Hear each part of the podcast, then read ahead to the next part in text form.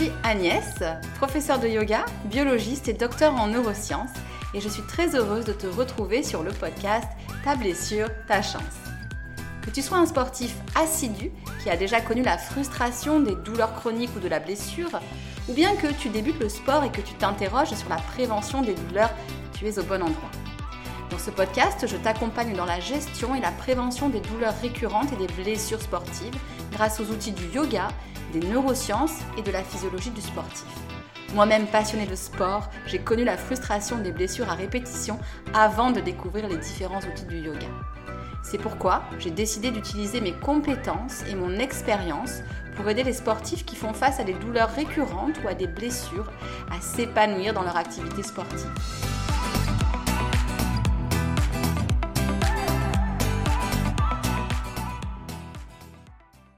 Bonjour les petits lutins Oui oui, c'est bientôt Noël et c'est pour cette raison que j'ai choisi de vous faire un épisode express. Vous avez peut-être plein de choses à faire avant le grand jour, mais un épisode sur un sujet un peu tabou. Bon, pas tabou tabou, mais à tendance légèrement politiquement incorrecte. J'ai parlé de l'épreuve des fêtes de Noël pour un sportif.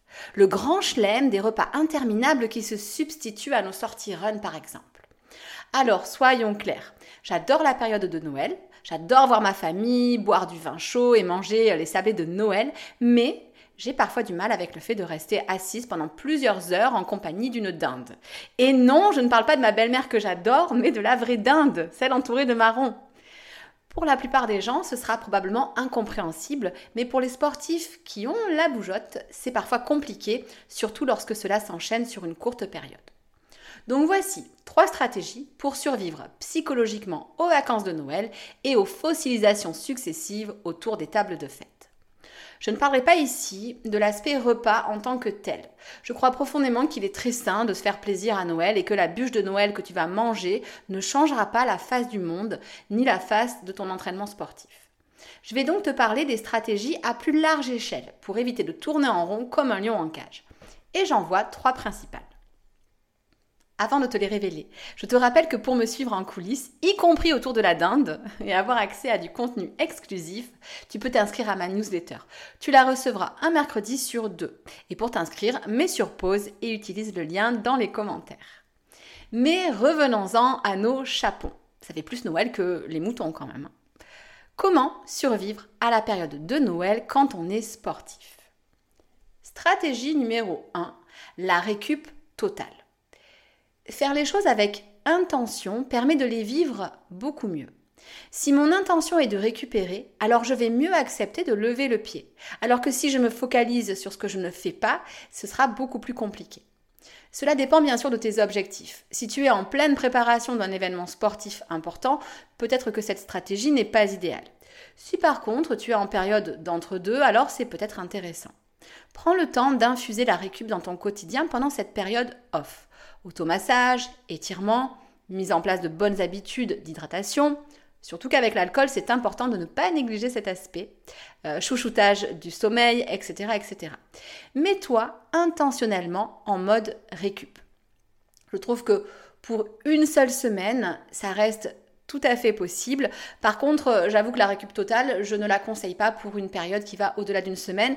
Sinon, la reprise risque d'être vraiment, vraiment compliquée. Donc enfile ton plus beau pyjama et enveloppe-toi dans ta plus douce couverture pour papoter autour d'une infusion à la cannelle en compagnie de ta cousine préférée. Fais-le en conscience, comme un choix, et savoure-le. Et cela change tout. Tu te remettras en mode focus sport à la rentrée. Stratégie numéro 2, la planification. C'est la stratégie que personnellement j'utilise. Prends ton agenda et planifie précisément les moments où tu auras un peu de liberté pour sortir tes baskets. Pourquoi planifier? Parce que si tu ne le fais pas, dans un quotidien différent de ton quotidien habituel, le temps que tu t'aperçoives que tu as le temps d'aller courir, euh, tu n'auras plus le temps. Et c'est d'autant plus vrai que l'ambiance est souvent plutôt au mollo-mollo dans cette période, ce qui est très bien d'ailleurs, on est suffisamment pressé le reste du temps, mais tu ne pourras donc pas compter sur une motivation ambiante pour bouger. De mon côté, je passe une grande partie des fêtes chez mes beaux-parents, en Bourgogne, et je prévois mes runs au moment où je sais qu'il y aura probablement des temps morts. Je planifie aussi mes séances de yoga Et c'est un vrai jeu de Tetris, mais ça fonctionne. Et puis, je suis honnête avec le fait que j'ai besoin d'aller bouger et que je serai probablement beaucoup plus agréable si je vais courir de temps en temps.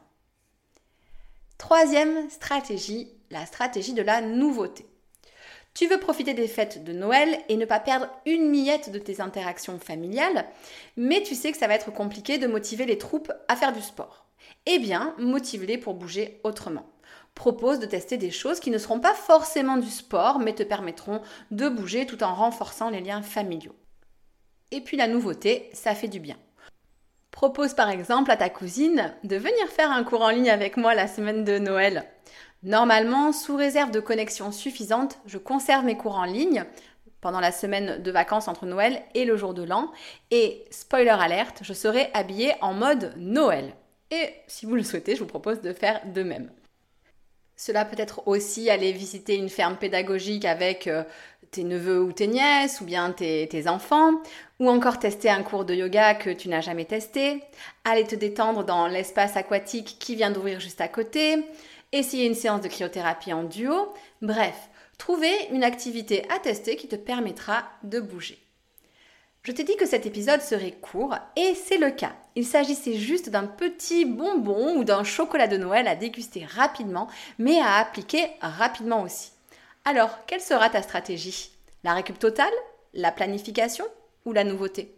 Tu peux éventuellement les mixer bien sûr pour faire ta stratégie perso, mais je crois que ce qui est important, c'est d'apporter de l'intentionnalité et de choisir comment tu veux vivre cette période.